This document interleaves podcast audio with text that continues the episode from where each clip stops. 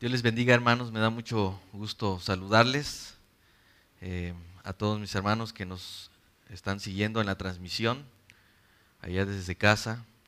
Les saludamos y damos gracias a Dios también por los hermanos que se han podido congregar, quizás después de un tiempo de dificultad, han, este, ido reintegrándose a las actividades presenciales. Sé que seguimos cuidándonos y si nos seguimos protegiendo y hacemos todo lo que nos están indicando.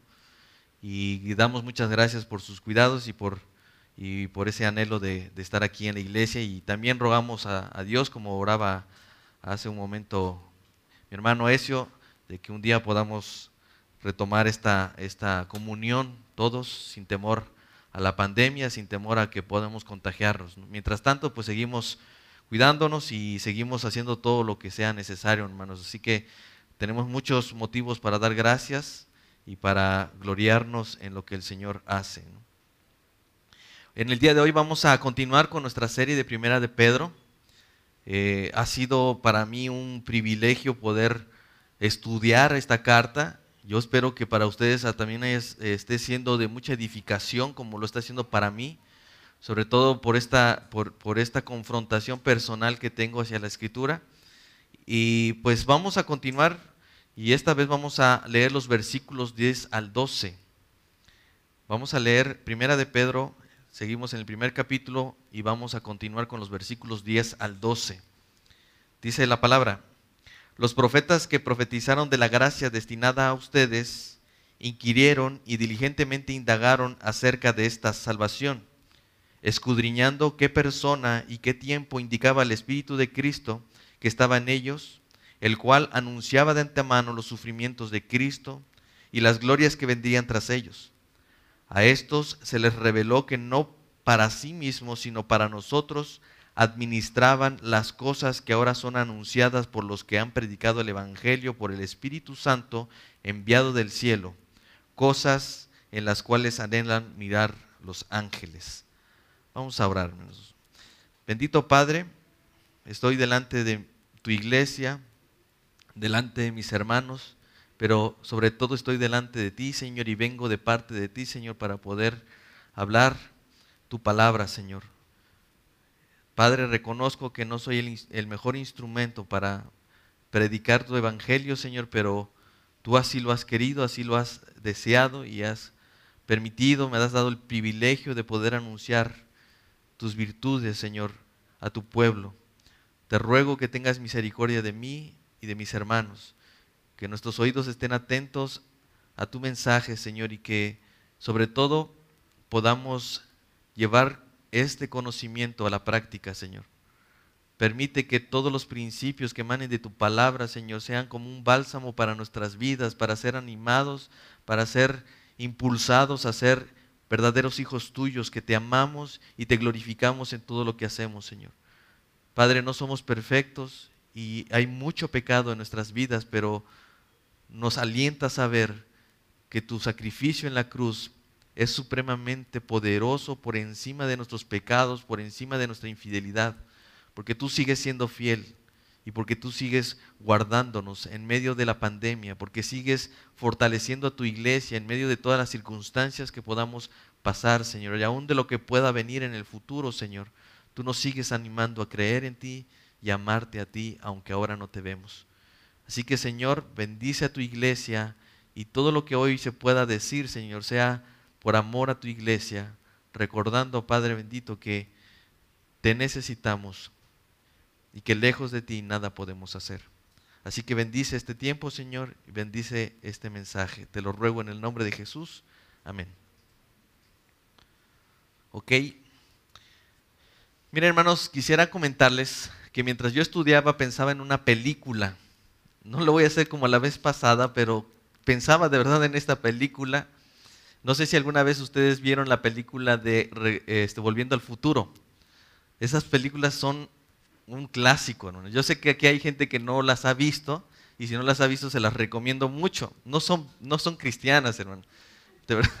no son cristianas, pero pensaba yo en esta película porque, miren, para quien no la conoce, es una serie de tres películas que trata acerca de un joven, de las aventuras de un joven llamado este, Martin McFly y de su amigo el doctor eh, Brown, eh, quien había inventado un vehículo con el cual podía viajar en el tiempo.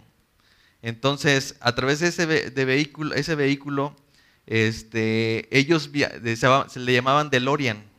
Ese, con ese vehículo podían viajar en el tiempo y la primera ah, práctica que hicieron viajaron al pasado para ver cómo, cómo, este, cómo era ese pueblo antes, ¿no? El problema es que cuando inician eh, este viaje hacia el pasado, ellos cometen un error, o bueno, Martin comete un error que pone en riesgo su existencia estaba, estaba impidiendo que sus padres se, se, pudieran casar o se pudieran conocer para...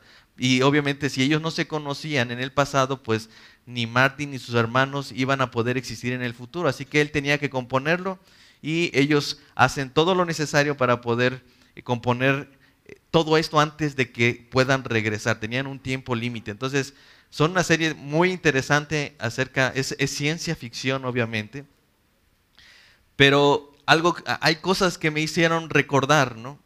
¿Por qué les hablo de esta película, hermanos? Porque mientras yo estudiaba esto, pensaba en lo bueno que sería tener una máquina del tiempo que nos pudiera llevar a vivir a una época más eh, hermosa, quizás a, épocas eh, de la historia que pudieran ser mejores para los cristianos.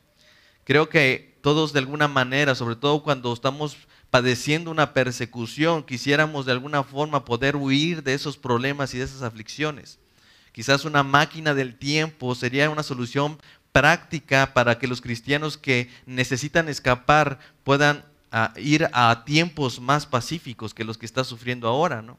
Pensar, por ejemplo, en nuestros hermanos cristianos en Afganistán, que puedan estar ahora eh, en peligro sus vidas por el simple hecho de ser lo que son creyentes que aman a Cristo, alguien que no han visto y que se mantienen como peregrinos en un mundo hostil. Pero hermanos, cuando vemos esta diferencia decimos, ¿qué mundo hostil podemos vivir nosotros en comparación de alguien que está a punto de morir por su fe? Quizás sería bueno poder viajar a los tiempos donde José se convirtió en el segundo después de Faraón, ¿no? O quizás poder viajar en el tiempo donde eh, Salomón se convirtió en rey y con su sabiduría trajo bastante bienestar, paz y abundancia de riqueza hacia el pueblo de Israel. O mejor aún, hermanos, regresar al tiempo donde Cristo está predicando y nos está mostrando sus milagros de sanación. Lo cierto es, hermanos, que aunque la máquina del tiempo existiera, Pedro nos va a enseñar que eso no es necesario ni siquiera para nuestra imaginación. El creyente no necesita una máquina del tiempo. Y obviamente voy a tratar de explicar algo acerca de esto, ¿no? Pedro quiere convencer a sus oyentes que los cristianos también somos privilegiados, básicamente porque vivimos en una época donde debemos disfrutar de una salvación privilegiada por el hecho de conocer al autor de nuestra fe, cosa que los profetas del Antiguo Testamento no conocían. Ese es el mensaje que voy a tratar de desarrollar con nuestro texto y para eso vamos a considerar dos aspectos que vamos a tratar de desarrollar a fin de poder eh, eh, asimilar lo que Pedro está diciéndonos acerca de esta fe. La idea es poder pasar por esos dos aspectos para construir nuestra idea y que podamos asimilar y definitivamente, eh, o decir efectivamente, somos privilegiados por Cristo. Por esa razón he querido llamar este mensaje privilegiados por Cristo. Primero, hermanos, los profetas del Antiguo Testamento eran profetas de Cristo porque anunciaban, indagaban y administraban la gracia y manifestación de Cristo para el beneficio de nosotros. Lo voy a volver a repetir para que tengan esa idea mientras se está desarrollando, porque eso es lo que voy a tratar de desarrollar ahorita. El primer punto, hermanos, es que los profetas del Antiguo Testamento, nosotros los conocíamos como los profetas de Israel, profetas de Dios, profetas de Jehová, que iban y daban oráculos eh, de, de, paz o oráculos de maldición sobre el pueblo de Israel. Pero yo estoy convencido que esos profetas del Antiguo Testamento eran profetas de Cristo porque anunciaban, indagaban y administraban la gracia y la manifestación de Cristo para el beneficio de nosotros los creyentes de esta época. Miren, en el contexto, ya vimos la semana pasada, como vimos la semana pasada, tenemos razones suficientes para tener gozo, para gozarnos y alegrarnos en medio de los sufrimientos, pues tenemos una esperanza viva, una herencia incorruptible que está reservada para nosotros en el cielo y una salvación que está cuidada y asegurada en Cristo, pero también la promesa del Padre de que nos va a mantener eh, en este camino de peregrinaje a salvo. Él nos asegura que esa herencia que está reservada en los cielos, Él nos va a cuidar para, que, para fines de que podamos recibir esa herencia. No está diciendo que no vamos a pasar aflicciones. Él está diciendo, hay una herencia y yo les aseguro que la van a recibir ustedes. Eso es lo que veíamos la semana pasada. Por eso es que dice en el versículo 7 que en lo cual ustedes se alegran, aunque ahora por un poco de tiempo, si es necesario, tengan que ser afligidos por diversas pruebas pero hermanos, hoy quiero mostrarles que no solamente por eso los creyentes tienen, tenemos motivos para alegrarnos o para tener ese gozo. No solamente por aquello que vamos a disfrutar en el futuro, en el cielo, esa, esa herencia reservada en el cielo. También debemos gozarnos porque podemos disfrutar de esa salvación reservada en ese tiempo, en esa herencia en, en el cielo ahora mismo. Si nosotros vemos en Juan capítulo 17, versículo 3, el Señor dice, y esta es la vida eterna. Él va a dar una definición de qué es la vida eterna para los que estamos ahora viviendo como peregrinos.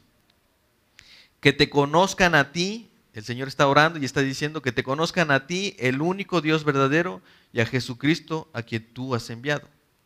Es decir, esta salvación o esta vida eterna tiene que ver con una relación que se hace cada vez más profunda cuando nos acercamos y queremos conocer a ese Dios, a ese Padre que nos ha hecho nacer de nuevo y que nos ha reservado esa herencia, y no solamente a Él, sino a Cristo, el cual nos ha asegurado a través de la cruz esa salvación.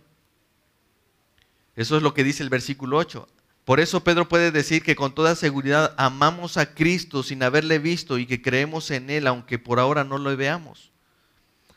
¿Por qué, Pedro tiene o habla con tanta seguridad acerca de esto? De hecho, a partir del versículo 10, que es el estudio que vamos a tener, es, es, ahí donde hay una respuesta, porque si se dan cuenta, Pedro no está diciendo, ojalá que con todo esto que yo les diga, pues ustedes se alegren un tantito y tengan una, una actitud diferente. No, Pedro está asegurando cosas como si supiera que esto es real. Él está diciendo en el versículo 8, a quien aman sin haber visto y a quien creyendo aunque ahora no ven. Él no está diciendo, ojalá que ustedes sean personas que amen a Cristo. No, Él está asegurando. La razón por la que está asegurando es que Él está pensando que esta carta está, está dirigida a creyentes, hermanos. ¿Por qué tiene eh, Pedro esa seguridad? Bueno, les digo, el versículo 10 va a, va a desarrollar esa idea. Pero básicamente Pedro se, se basa en el principio de lo que significa la fe. Hebreos 11.1 nos dice que la fe es la certeza de lo que se espera y la convicción de lo que no se ve. Eso es lo que está diciendo Pedro. Pedro tiene claro eso en la mente. Por eso está diciendo, ustedes aman a ese Cristo, a ese Salvador que ahora no ven. Y creen en Él a pesar de que no lo han visto. Pero eso un día va a cambiar. Ustedes lo van a ver.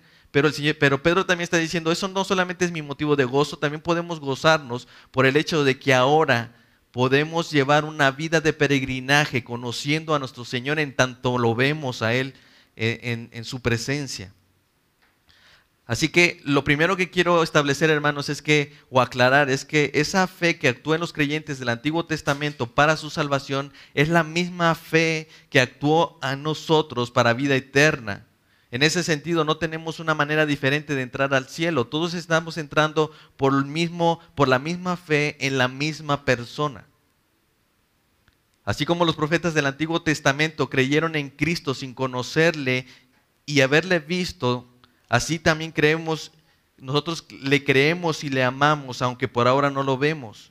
Sin embargo, aquí viene lo importante, hermanos. Pedro va a exponer una notable diferencia que debe hacernos sentir privilegiados. ¿Cuál es esa diferencia? Los profetas, a pesar de no tener un total conocimiento de de quién era Cristo, dedicaron sus vidas para indagar acerca de esta salvación y no para sí mismos, dice la escritura, sino para el beneficio de nosotros. Por eso dice a partir del versículo 10, los profetas que profetizaron de la gracia destinada a vosotros, inquirieron y diligentemente indagaron acerca de esta salvación, escudriñando qué época y qué tiempo indicaba el Espíritu de Cristo que estaba en ellos, el cual anunciaba de antemano los sufrimientos de Cristo y las glorias que vendrían tras ellos. A esto se les reveló no para sí mismos, sino para nosotros. Administraban las cosas que ahora son anunciadas por los que les han predicado el Evangelio por el Espíritu Santo enviado del cielo. En este texto, hermanos, vamos a notar que Pedro nos está hablando al menos de tres funciones que los profetas del Antiguo Testamento desempeñaron para el beneficio de los creyentes del Nuevo Testamento. Eso nos incluye a nosotros, hermano. Esas tres funciones que vemos ahí es que los profetas del Antiguo Testamento profetizaron, investigaron y administraron. Y voy a tratar de ir desarrollando estas ideas, hermano. Ellos profetizaron. Miren, la palabra que aquí se utiliza para profetizar es literalmente, eh, eh, eh, significa literalmente que hablaron bajo inspiración. Cuando estos profetas este, profetizaron, dice que ellos hablaron bajo inspiración. De hecho, Pedro va a decir esto mismo en su segunda carta, cuando habla acerca de ese poder del Espíritu para revelar y para inspirar lo que ellos escribieron, lo que ellos anunciaron, lo que ellos profetizaron. Dice segunda de Pedro 1, 19 al 21. Tenemos, la, también, tenemos también la palabra profética más segura, la cual hacen bien en estar atentos como una antorcha que alumbra un lugar oscuro hasta que el día esclarezca y el lucero de la mañana salga en sus corazones, entendiendo primero esto, que ninguna profecía de la escritura es de interpretación privada, porque nunca la profecía fue traída por voluntad humana, sino que los santos hombres de Dios hablaron siendo inspirados por el Espíritu Santo. Pedro sabe de qué está hablando. Pedro está consciente de la obra del Espíritu Santo. Recuerdan, la semana pasada hablábamos acerca de esta obra del Padre, pero hoy vamos a ver cómo el Espíritu Santo tiene una obra muy importante para nosotros y eso es gracias a que Cristo lo envía a nosotros. Así que cuando estamos hablando de que ellos tuvieron una de estas funciones y que, fue que profetizaron, es decir, ellos no hablaron de su propia cuenta, dice que ellos, eh, no hay ninguna profecía del Antiguo Testamento de esos profetas que sea de una interpretación privada, porque nunca fue decisión de ellos como hombres traer esa profecía, sino que ellos hablaron siendo inspirados por el Espíritu Santo. Hermanos, ahora, ¿qué profetizaban? Yo creo que profetizaban de la gracia, bueno, dice ahí que profetizaban de la gracia destinada a, destinada a nosotros. La pregunta es, ¿cuál gracia? La que Pedro ya dijo en el versículo 3. Vayamos ahí, versículo 3. Bendito el Dios y Padre de nuestro Señor Jesucristo, que según su gran misericordia nos hizo renacer para una esperanza viva por la resurrección de Jesucristo de los muertos. Esa es la gracia. Por su misericordia, Dios nos ha hecho nacer de nuevo y ha, sellado esa, esa esperanza por medio de la resurrección de Jesucristo de los muertos. Ustedes recuerdan lo que ya veíamos en aquella ocasión. Así que parece ser que Pedro está haciendo un resumen de lo que significa esa gracia, pero si queremos conocerla un poquito más amplia, podemos ver un paralelo que Pablo escribe. En el paralelo de este pasaje, Pablo escribe a los Efesios en, eh, el capítulo 1, versículo 3 al 7 dice Pablo a los Efesios, bendito sea el Dios y Padre nuestro Señor Jesucristo, que nos bendijo con toda bendición espiritual en los lugares celestiales en Cristo, según nos escogió en Él antes de la fundación del mundo. Eso lo dice en el versículo 2 de Primera de Pedro, elegido según la presencia de Dios Padre, ¿se acuerdan? Para que fuéramos santos y se mancha delante de Dios. Ahí en el versículo 2 también de Primera de Pedro es en santificación de espíritu. Eso es lo que está diciendo Pedro en amor habiéndonos predestinados para ser adoptados hijos suyos por medio de Jesucristo, según el puro afecto de su voluntad, para la alabanza y la gloria de su gracia, con la cual nos hace aceptos en el amado, en quien tenemos redención por su sangre, el perdón de pecados según las riquezas de su gracia. Así que esa gracia de la que los profetas profetizaron o hablaron, siendo inspirados por el Espíritu Santo, es esta, las riquezas de las gracias de Dios que nos ha separado por la sangre de Cristo, nos ha perdonado nuestros pecados, nos ha hecho hacer una alabanza de gloria en su gracia y Él nos ha separado y nos ha eh, llamado desde antes de la fundación del mundo. Él nos ha escogido, hermanos. Esa es la gracia de la que Pedro está hablando. Así que los profetas del Antiguo Testamento hablaron siendo inspirados por el Espíritu de Cristo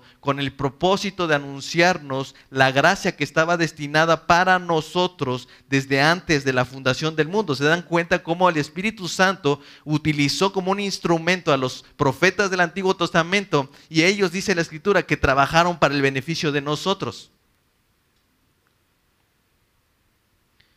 Ellos no solamente fueron inspirados para escribir acerca de Cristo, ellos, dice la escritura, que también inquirieron y diligentemente indagaron acerca de esta salvación, escudriñando qué persona y qué tiempo indicaba el Espíritu de Cristo. ¿A cuál salvación se refiere? Por el contexto queda claro que se refiere a la salvación de nuestras almas, eso lo dice en el versículo 9. Aunque los fariseos interpretaban esta salvación como, eh, eh, o que ellos pensaban que se refería a la liberación del yugo del enemigo, en este caso eh, el imperio romano, Pedro quiere hacernos y dejarnos claro que el objetivo principal de las profecías del Antiguo Testamento eran para revelar a Cristo, por eso los profetas se dedicaban a escudriñar acerca de la persona y del tiempo, según el Espíritu de Cristo les iba indicando. En ese sentido, los profetas sabían que el Mesías vendría, pero no sabían cuándo ni cómo. Así que sus profecías se referían más bien a las circunstancias o a las señales de su manifestación, más que el hecho de poder saber su identidad y la fecha exacta de su advenimiento. Miren cómo dice Mateo capítulo 2, ahí nos encontramos con una, con una historia que todos conocemos. Ustedes recuerdan, Jesús nace y unos magos del oriente vienen y lo buscan. Pero ¿qué es lo que sucede? Ellos vienen primero delante de, de Herodes y, y vienen a él y le dicen, ¿dónde está el rey de los judíos que ha nacido? Ellos no sabían quién era ese rey, no sabían qué, dónde estaba exactamente. Ellos tuvieron que ir con el rey porque él suponía, el que sigue debe ser el rey. Puede ser un hijo de Herodes, ¿no? Pero ellos sabían por una señal que estaba ahí. Ellos mencionan que su estrella, dice, su estrella hemos visto y venimos a adorarle. Cuando esto oyó el, este, Herodes, él se turbó y con él toda Jerusalén, dice la escritura y empezó a convocar a quienes sabían acerca del tema, o los que suponían sabían acerca del tema. Llamó a los principales sacerdotes y a los escribas del pueblo y les preguntó dónde había de nacer el Cristo. ¿Sí? El Cristo. El Cristo es el Mesías, hermanos. Ellos le dijeron en Belén de Judea, la más pequeña entre los príncipes de Judea, porque de ti saldrá un guiador que apacentará a mi pueblo Israel. Está está tomando una profecía del Antiguo Testamento para referirse de dónde iba a salir o dónde iba a nacer el Cristo. Otro ejemplo, hermanos. Isaías 7:14 dice, por tanto el Señor mismo les dará una señal. He aquí la Virgen concebirá y dará a luz un hijo y llamará su nombre Emanuel. Esa profecía se cumplió en Cristo. Así que no está diciendo, fíjense que se va a llamar tal, porque de hecho eh, eh, él no se llamó Emmanuel, sino que ese era el significado de lo que él venía a ser, pero él se llamó Jesucristo. Realmente no le pusieron Emmanuel, pero esa era una señal que él iba a nacer de una virgen. Por ejemplo, también Mateo, eh, Mateo 2.15, acerca, después de que, de que se vio burlado por los magos, que es lo que decide mandar a matar a todos los niños menores de dos años, para no errar. ¿Qué dice la escritura? El ángel se le apareció a José y dijo, salte de aquí, huya a Egipto, porque este Herodes quiere matar al niño. ¿Y qué es lo que dice la escritura? Dice Mateo 2.15, si, eh, va a hablar acerca de, una profecía, y estuvo allá hasta la muerte de Herodes para que se cumpliera lo que dijo el Señor por, medio del profeta cuando dijo, eh, de Egipto llamé a mi hijo. Es una profecía de Oseas. Por ejemplo, Mateo 2.23 dice, y vino y habitó en la ciudad de Nazaret después de que supo que ya murió, lo que, hizo es, en lugar de regresar a Belén, fue a vivir en un lugar que llamaba Nazaret. Y también fue para que se cumpliera lo que fue dicho por los profetas, que habría de ser llamado Nazareno. ¿Se dan cuenta? Entonces, no todo, a pesar de que estas eran señales y eran cosas que añadían para saber y escudriñar qué tiempo y qué persona, no se estaba basando en la identidad ni la fecha exacta. Eran señales que podían ayudarnos a identificar en qué momento. Pero eso era una revelación progresiva, de tal manera que cuando llegara mucha gente que tuviera un concepto correcto de las escrituras, iba a darse cuenta. ¿sí? Ahora, pero no todo era claro para los profetas. Para, pero el Espíritu de Cristo que estaba en ellos les daba certeza de una cosa. No sabían a ciencia cierta muchas de las cosas que escribían acerca del Mesías. No las entendían. Yo estoy seguro que ni siquiera el profeta Isaías entendía qué estaba diciendo cuando estaba escribiendo el capítulo 53. Pero hay una cosa que sí era, este, sí era certero. Sabían que ese Cristo debía padecer. Eso sí era una certeza. Por eso él dice, el cual eh, anunciaba de antemano los sufrimientos de Cristo. Ese Espíritu de Cristo anunciaba de antemano, predecía que el Cristo que había de venir tenía que sufrir, tenía que padecer. Jesús le dijo a sus discípulos cuando iban rumbo a Emmaús y se encontraron con él, lo que precisamente tenía que suceder, lo que las escrituras decían que debía suceder. Si vemos Lucas eh, capítulo 24, versículo 44 al 47 dice, estas son las palabras que les hablé estando aún con ustedes, que era necesario que se cumpliera todo lo que está escrito de mí en la ley de Moisés, en los profetas y en los salmos. Entonces les abrió el entendimiento para que comprendieran las escrituras, esas escrituras que, él menciona, todas las del Antiguo Testamento. Así está escrito y así fue necesario que Cristo padeciera y resucitara de los muertos al tercer día y se predicara su nombre de arrepentimiento y el perdón de pecados en todas las naciones, comenzando desde Jerusalén. Estos sufrimientos también fueron eh, revelados progresivamente todo, en todo el Antiguo Testamento, así lo dice Jesús era necesario que se cumpliese todo lo que está escrito en la ley de Moisés, en los profetas y en los salmos. Él está mencionando todo el Antiguo Testamento. Así era la división que se tenía antes para hablar de toda la escritura del Antiguo Testamento. Él está diciendo, así se tenía que cumplir. Y así está escrito, que es necesario que el Cristo padeciera. Así que una de las cosas que sí estaban claras, al menos en todo el Antiguo Testamento, eran los padecimientos de Cristo.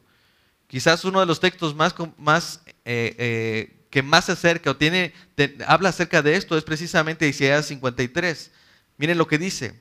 Despreciado y desechado entre los hombres, varón de dolores, experimentado en quebranto, y como que escondimos de él el rostro, fue menospreciado y no le estimamos. Ciertamente llevó él nuestras enfermedades y sufrió nuestros dolores. Nosotros le tuvimos por azotado, por herido de Dios y abatido. Mas él herido fue por nuestras rebeliones, molido por nuestros pecados. El castigo de nuestra paz fue sobre él y por sus llagas fuimos nosotros curados. Todos nosotros nos descarriamos como ovejas, cada cual se apartó de su camino, mas Jehová cargó en él el pecado de todos nosotros. Angustiado él y afligido, no abrió su boca, como cordero fue llevado al matadero, y como oveja delante de sus trasquiladores, enmudeció y no abrió su boca. ¿A poco no estaba claro? Y por alguna razón los fariseos ignoraban pasajes como estos y datos importantes como las glorias que venían después de esto, de los sufrimientos de Cristo. Por eso ahí dice, el cual anunciaba de antemano los sufrimientos de Cristo y las glorias que vendrían tras ellos. ¿Cuáles son esas glorias, hermano? Jesús les dice, así está escrito y así fue necesario que Cristo padeciera y resucitara de los muertos al tercer día y que se predicara su nombre en el arrepentimiento y el perdón de pecados en todas las naciones, comenzando desde Jerusalén. Sus glorias son la resurrección de Cristo, la predicación de su nombre y el perdón de pecados. Esas son las glorias que traían la resurrección de Cristo. Esas son, perdón, los sufrimientos de Cristo. Esas son las glorias que venían para el beneficio de nosotros. Lo que Cristo estaba haciendo en la cruz era padecer para el bien de nosotros. Y esas glorias que venían tras sus sufrimientos, se trata de su resurrección, de la predicación de su nombre y el perdón de pecados. Isaías más adelante, en el mismo capítulo 53, va a dar una versión un poquito más ampliada. Dice, con todo esto Jehová quiso quebrantarlo, sujetándolo al padecimiento. Cuando haya puesta su vida por expiación por el pecado, vivirá, verá linaje, vivirá por largos días y la voluntad de Jehová será en su mano prosperada. Verá el futuro, el fruto de, de, la aflicción de su alma y quedará satisfecho por su conocimiento. Justificará mi siervo justo a muchos y llevará la iniquidad de ellos. Por tanto, yo le daré parte con los grandes y con los fuertes repartirá despojos. Cuando dice ahí que verá, verá linaje, aunque Jesús murió sin descendencia, Isaías profetizó que tendría un linaje, una descendencia espiritual, una familia nacida de nuevo, adquirida por los sufrimientos de Cristo. Ese es otro beneficio, hermano. Eso es lo que está diciendo Jesús. Yo voy a, tener hijos espirituales, un linaje escogido por Dios, real sacerdocio. ¿Para qué? Para que ese real sacerdocio anuncie mis virtudes verá por, vivirá por largos días, una, una vida después de su muerte. Obviamente Cristo era Dios y la muerte no podía contra él. Esto implica su resurrección y su ascensión al cielo y su posición al lado del Padre. Ahora, hermanos, la pregunta es, ¿dónde indagaban ellos? Sé, hermanos, que todo esto es una parte de una introducción porque la idea es poder desarrollar este, esta realidad de que somos privilegiados. Pero la, tenemos que responder a esta pregunta, ¿dónde indagaban ellos? Nosotros tenemos ahora toda la revelación completa de la escritura. Nosotros podemos abrir cada uno de nuestros libros y poder entender de qué se trata. Pero mi pregunta es, ¿cómo le hacían ellos? ¿En dónde indagaban? En la revelación que estaba disponible. No había otra forma. Por ejemplo, para Moisés, la primera revelación acerca de Cristo lo vemos en Génesis capítulo 3, versículo 15. Dice, y pondré enemistad entre ti y la mujer, y entre tu simiente y la simiente suya, y ésta te herirá en la cabeza, y tú le herirás en el calcañal. Esa es una profecía acerca de Cristo, de cómo es que eh, Cristo iba a, tener eh, iba a tener una victoria sobre los dominios del diablo. Aunque en ese momento era difícil de entender, quizás para Adán y Eva ellos no sabían ¿Cuándo iba a suceder eso? Quizás ellos estaban pensando que el, momento en el que iban a nacer ese Mesías, que iba a acabar con el pecado del mundo, iba a ser con el primer hijo que tenían. Pero no era así. No sabían. No sabían qué es lo que iba a suceder. Colosenses 2.15 dice, y despojando los principados y las potestades, los exhibió públicamente, trufando sobre ellos en la cruz. Es en la cruz que Cristo acabó con ese reino. Después se añade a esto, a esta otra revelación que resulta de indagar lo que primero ya fue revelado. A esto se le conoce como una revelación progresiva. ¿Por qué? Porque si, vemos a Adán y Eva en este momento, ellos solamente tenían esta idea. Uno de los hijos de Eva iba a acabar con el pecado que había entrado en el mundo. Eso es lo que tenían claro. No sabían cuál era su hijo. Pensaban que a lo mejor era Abel, pero lo mató Caín. ¿Y qué es lo que pasa? A esto solamente a través de indagar en lo que ya sabían se genera una nueva revelación y de esta manera progresivamente se va conociendo datos nuevos acerca de Cristo. De tal manera que se van generando libros tras libros ¿sí? de profetas de Moisés acerca de toda la ley, hablando de todo lo que estaba profetizado acerca de Cristo. Génesis 3.15 no es lo único que habla acerca de Cristo, pero es parte de lo que revela a Cristo. Algo que debemos resaltar es que los primeros profetas no solo escribieron siendo inspirados como si, como si no estuvieran conscientes de lo que estaban escribiendo o fueran ajenos a lo que estaban escribiendo. Esas revelaciones siempre tuvieron, estuvieron acompañadas de una búsqueda diligente por conocer a Cristo. En pocas palabras, Pedro quiere que nos sintamos privilegiados de tener a nuestra disposición toda la revelación de Cristo que fue inspirada a los profetas por el Espíritu Santo para el beneficio de nosotros, no para el desperdicio de nosotros. Los profetas del Antiguo Testamento se esforzaron para que tú y yo, hermanos, pudiéramos tener y disfrutar todas las riquezas de su palabra.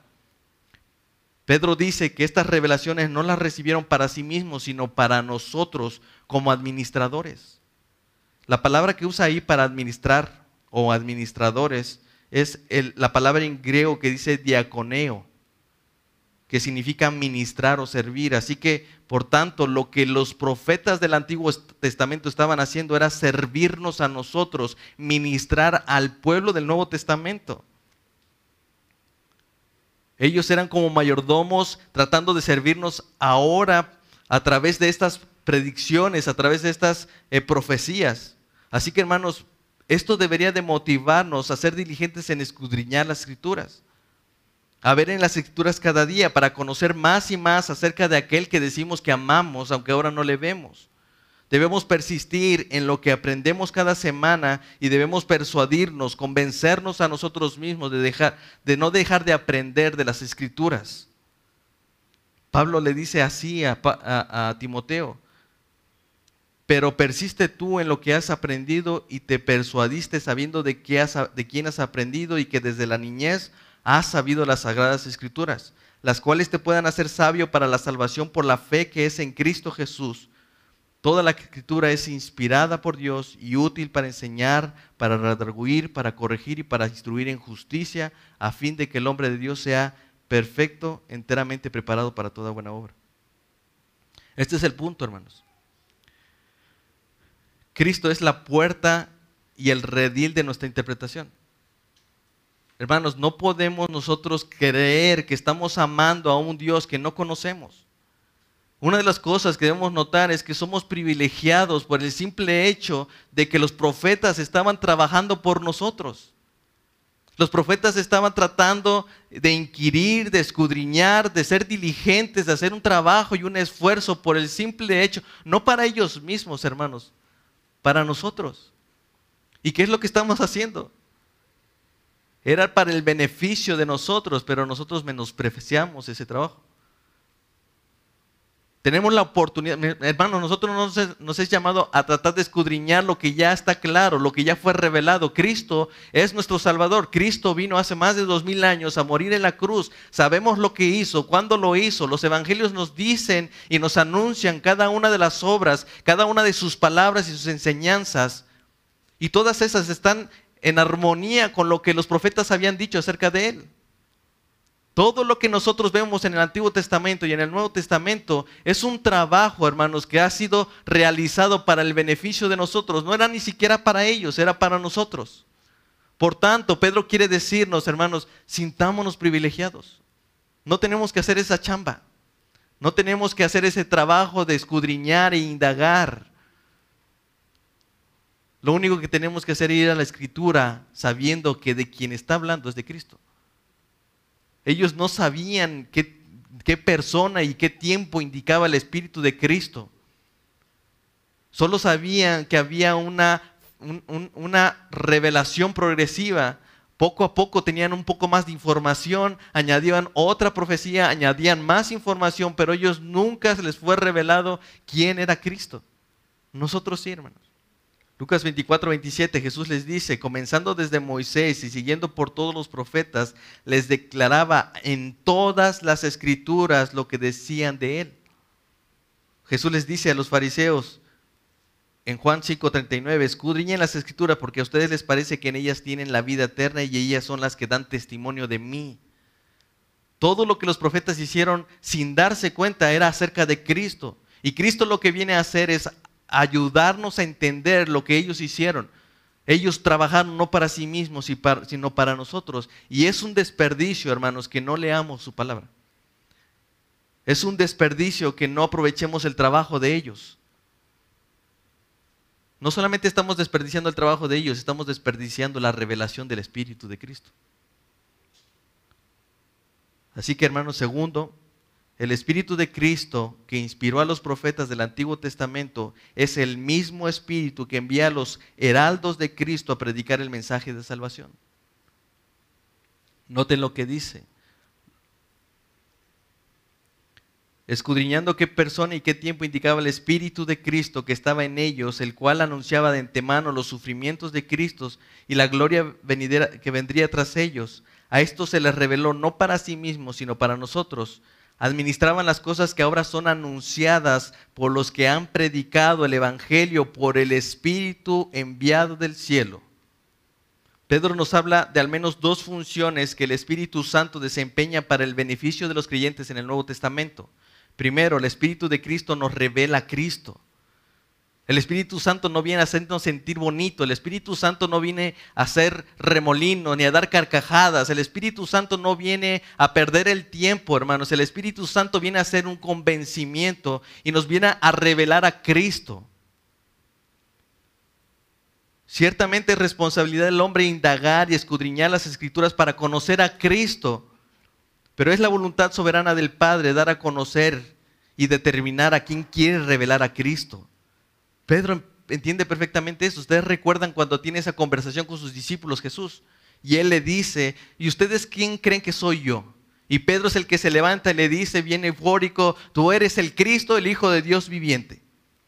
Y Jesús le dice, Bien, bienaventurado eres Simón, porque esto no te lo reveló ni carne ni sangre, sino mi Padre que está en los cielos. ¿Se dan cuenta, hermanos? Hay una responsabilidad del hombre de hacer ese trabajo, de indagar y de buscar en la escritura, pero también es el Espíritu Santo que nos muestra la soberanía de Dios, la voluntad soberana de Dios, diciendo quiénes quieren que, que Cristo sea revelado en sus corazones. El Padre es el que en su voluntad soberana quiso revelar la identidad de Cristo en Pedro, pero Pedro también entiende que eso lo hizo a través del Espíritu Santo. Por eso Primera de Corintios 2, 9 dice, antes bien, como está escrito, cosas que ojo no vio, ni oído oyó, ni han subido en el corazón del hombre, son las que han preparado para los que le aman.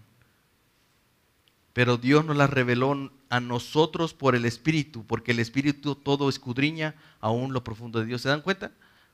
En ese momento que está con, con Pedro y Pedro dice, y tú eres el Cristo, y Jesús le dice, Bienaventurado eres Pedro porque no te lo reveló carne ni sangre, sino mi Padre. Él está diciendo, lo reveló, lo reveló mi Padre a través del Espíritu, porque es el Espíritu el que escudriña lo más profundo de Dios.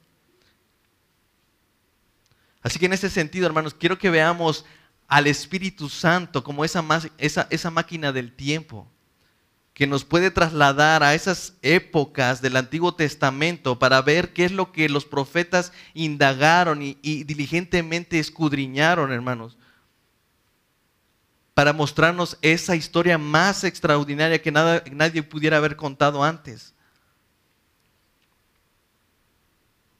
La razón por la que el Espíritu hace eso y nos lleva y nos transporta como si fuera una máquina del tiempo, hermanos, es para que nosotros conozcamos a Cristo. No hay otra razón. Es para que le amemos a Él, es para que le veamos a Él. Y dice Pedro, ese es un privilegio que el Espíritu nos dio a los creyentes del Nuevo Testamento. Así que debemos sentirnos privilegiados, no solamente de la obra que hizo cada uno de los profetas en su momento, cuando, cuando indagaron y escudriñaron acerca de cada una de las revelaciones que les daba según el Espíritu que les decía. También debemos sentirnos privilegiados porque hay un Espíritu que no nos está rechazando, nos quiere mostrar a Cristo, nos quiere revelar a Cristo en nuestros corazones. Por eso dice Juan 15, 26, pero cuando venga el consolador, a quien yo les enviaré del Padre, el Espíritu de verdad del cual procede del Padre, Él dará testimonio acerca de mí. Nos conviene, hermanos. Jesús les dijo, les conviene que yo me vaya, porque si yo no me voy, el Espíritu no vendrá a ustedes, el consolador no vendrá a ustedes. Pero les conviene que yo me vaya, porque Él les enseñará todas las cosas y les recordará todo lo que les he dicho. Nos conviene, hermanos. Nos conviene porque Él también, cuando Él venga, convencerá al mundo de pecado, de justicia y de juicio. Sin ese espíritu, nosotros no podemos predicar de Cristo. Por eso el Espíritu de Cristo predica a Cristo por medio de sus heraldos, hermanos. Si ustedes recuerdan, el libro de Hechos comienza con, esta, con, ese, con este versículo importante, hermanos. Versículo 8 de Hechos capítulo 1. Pero recibirán poder cuando haya venido sobre ustedes el Espíritu Santo y me serán testigos en Jerusalén, en Judá, Judea, en Samaria y hasta lo último de la tierra. Si ustedes recuerdan, cuando vimos el libro de Hechos, se estuvo desarrollando en, en ese sentido, lo que acaba de decir.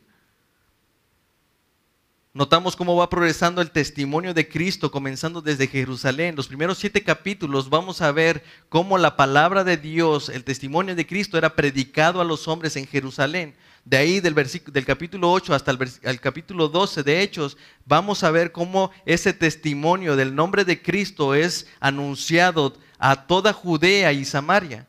Y posteriormente, los últimos capítulos nos mencionan en el libro de Hechos cómo se pronuncia el nombre de Dios, el nombre de Cristo, a los confines de la tierra. Hermanos, si este poder del Espíritu no se hubiera ejercido en aquellos tiempos, nosotros seguiríamos en el mundo. Es por la predicación, es por el poder del Espíritu Santo sobre los heraldos de Cristo que hemos tenido una predicación y que se haya podido distribuir comenzando desde Jerusalén y hasta los confines de la tierra. Nosotros vemos al final de los capítulos de Hechos cómo Pablo termina predicando en Roma, haciéndonos notar, concluye el libro de Hechos haciéndonos notar eso. Yo cumplí mi promesa de llevar mi evangelio hasta los confines de la tierra. Nosotros somos un testimonio vivo de lo que el Señor ha hecho, de lo que el Espíritu Santo ha hecho a través de la predicación del Evangelio por medio de sus heraldos, hermanos. Así que este es el mensaje que predicamos. Este es el, Evangelio que dijo Pablo que les he predicado, eh, predicado, el cual también recibieron, el cual también perseveran, en el cual asimismo se retiene la palabra que, han, que les ha predicado, serán salvos si no, si no fue en vano. Porque primeramente les he enseñado que así, lo que así mismo recibí, que Cristo murió por nuestros pecados conforme a las escrituras, conforme a lo que los profetas habían dicho, y que fue sepultado el tercer día conforme a las escrituras, conforme a esas predicciones que los profetas habían hecho. Así que hermanos, ahora la iglesia nos hemos convertido en administradores de los misterios de Cristo cuando anunciamos su evangelio como herederos de heraldos de Jesucristo.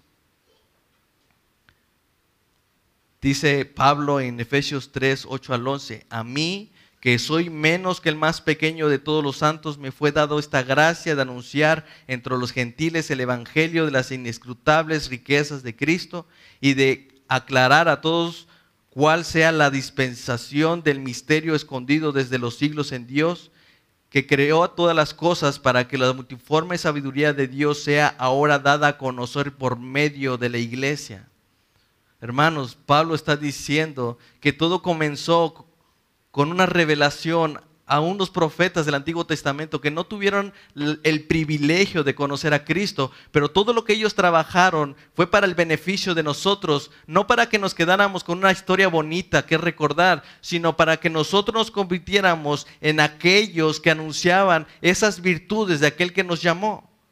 Es la iglesia la que se ha convertido ahora en esos heraldos. Nosotros que estamos aquí sentados, hermanos, no estamos simplemente para escuchar.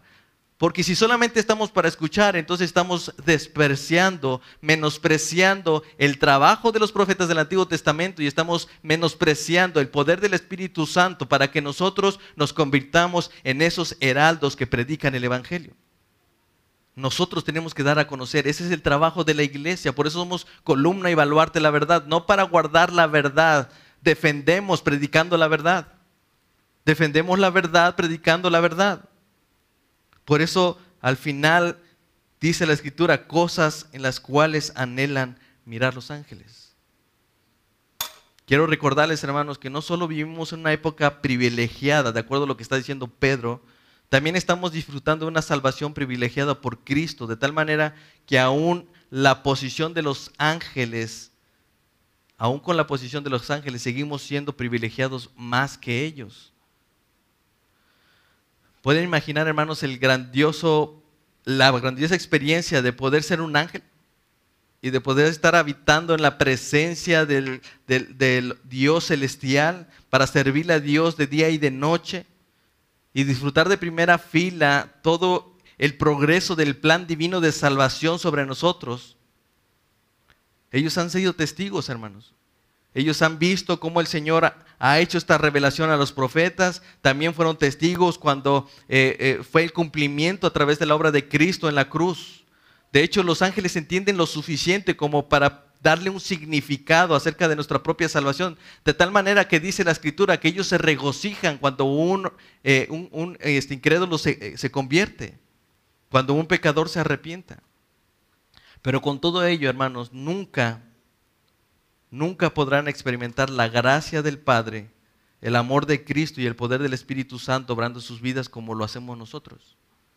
Pedro quiere volver a decir, somos creyentes privilegiados por Cristo. ¿Por qué?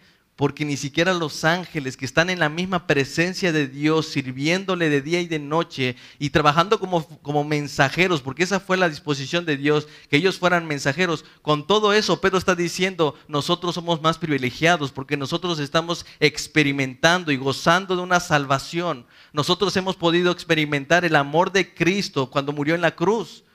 Ellos solamente dice que anhelan mirar lo único que pueden hacer es asomarse, inclinarse a ver lo que Dios está haciendo con nosotros, pero somos nosotros los privilegiados de haber sido salvados, de haber sido comprados por la sangre preciosa y de haber sido llamados para algo más grande, hermanos.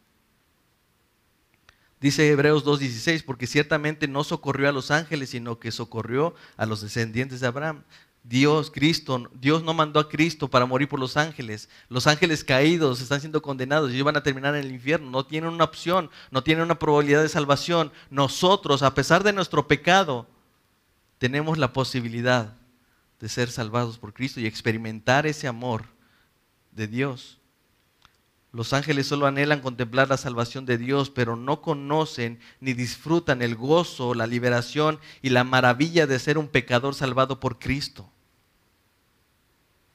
Hermanos, no, importa cuáles sean nuestras dificultades, cómo esté nuestra vida ahora que somos peregrinos, si estamos disfrutando el privilegio de amor y de confiar en Cristo, que ha sido revelado por todas las escrituras, entonces estoy seguro que son los profetas, hermanos, los que quisieran vivir en esta época. Los profetas quisieran ese, esa máquina del tiempo. Pedro está diciendo, no te preocupes lo que estás viviendo. Tú eres privilegiado. Los profetas del Antiguo Testamento se dedicaban a inquirir, a buscar y a saber qué tiempo y qué persona, pero ustedes saben quién es. Por nuestra fe en Cristo somos más privilegiados que los profetas y los ángeles, hermanos. Así que no importa el rechazo o la burla de este mundo ni las aflicciones que produce vivir en esta época.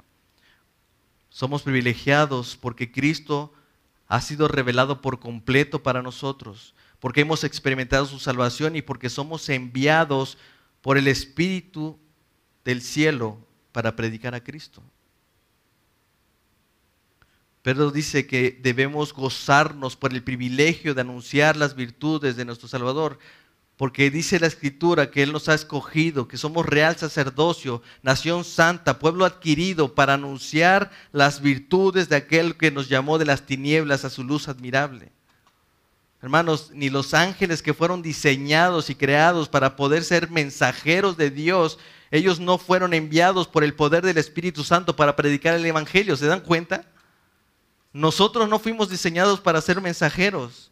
Los ángeles sí, pero ni aún los ángeles tienen el privilegio de anunciar las virtudes de Dios. No son los ángeles los que vienen y les predican el Evangelio, son los heraldos de Cristo que fueron rescatados por Dios, los que fueron escogidos desde antes de la fundación del mundo, los que son parte de esta iglesia, que son llamados a predicar el Evangelio, hermanos tenemos el privilegio más grande de presentar el mensaje de salvación, cosa que los ángeles solo anhelan mirar. Ellos no son enviados a predicar el Evangelio cuando fueron diseñados para eso. Pero tú y yo, hermanos, fuimos rescatados de esa mala manera de vivir. Y el Señor nos ha llamado de las tinieblas a su luz admirable. ¿Para qué, hermanos? Para anunciar las virtudes de a quien nos llamó. No para quedarnos sentados, no para escuchar simplemente los hermanos cada domingo, no es simplemente, hermanos, para que nos quedemos eh, diciendo qué bonita historia, es para que nosotros podamos hacer lo que antes no podíamos hacer.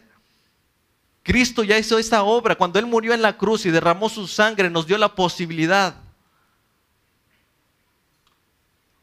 Hermanos, el Espíritu de Dios, el Espíritu de Cristo que opera ahora en nosotros y que operó en, en los profetas del Antiguo Testamento es el mismo lo que va a operar para que nosotros podamos anunciar su Evangelio.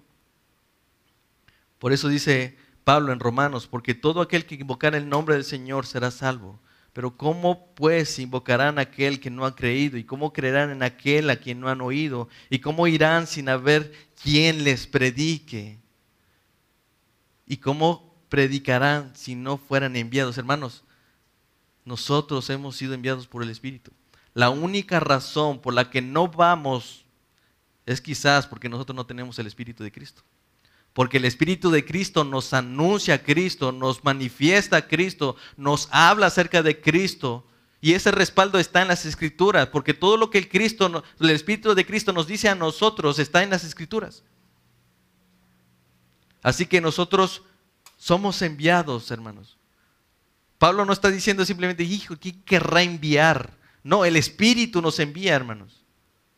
Como está escrito, cuán hermosos son los pies de los que anuncian la paz, de los que anuncian las buenas nuevas, hermanos. Bienaventurados somos, hermanos. Privilegiados somos por tener esa posibilidad de ser enviados por el poder de Cristo, enviado del cielo, para predicar las virtudes de aquel que nos llamó. Amén. Vamos a orar. Padre, gracias te doy por esta tarde. Te ruego, Señor bendito, que tú nos ayudes a reconocer el trabajo de los profetas, para reconocer el poder de tu Espíritu que les indicaba el momento y la persona y el tiempo de la persona de Cristo. Y aunque no le conocieron, Señor, le amaron y creyeron. Te damos gracias, Padre bendito, porque nosotros también te amamos, porque nosotros también creemos en Cristo, aunque ahora no le vemos. Bendícele, Señor. Ayúdanos, Padre. Ayúdanos a recordar que tú nos, no, nos, eh, no, nos, rescataste de esta manera de vivir simplemente para quedarnos sentados, Señor. Tú nos rescataste para anunciar las virtudes, tus virtudes, Señor. Así que ruego, Padre, que tú nos motives y que el poder de tu Espíritu nos haga testigos en todo lo que resta del mundo, Señor. Que podamos cumplir tu mandato de ir y hacer discípulos a las naciones, Señor. Predicando el Evangelio a toda criatura, Señor. Ruego, Padre bendito, que podamos ser movidos por tu Espíritu Santo y podamos pronunciar tu Evangelio, del cual somos privilegiados. Gracias por hacernos creyentes privilegiados por Cristo. En el nombre de Jesús. Amén. Saludos a todos hermanos desde casa. Que Dios les bendiga y nos estaremos viendo la próxima semana, si Dios quiere. Y hermanos, gracias por su atención y nos estamos viendo la próxima semana. Dios les bendiga. Un abrazo para todos.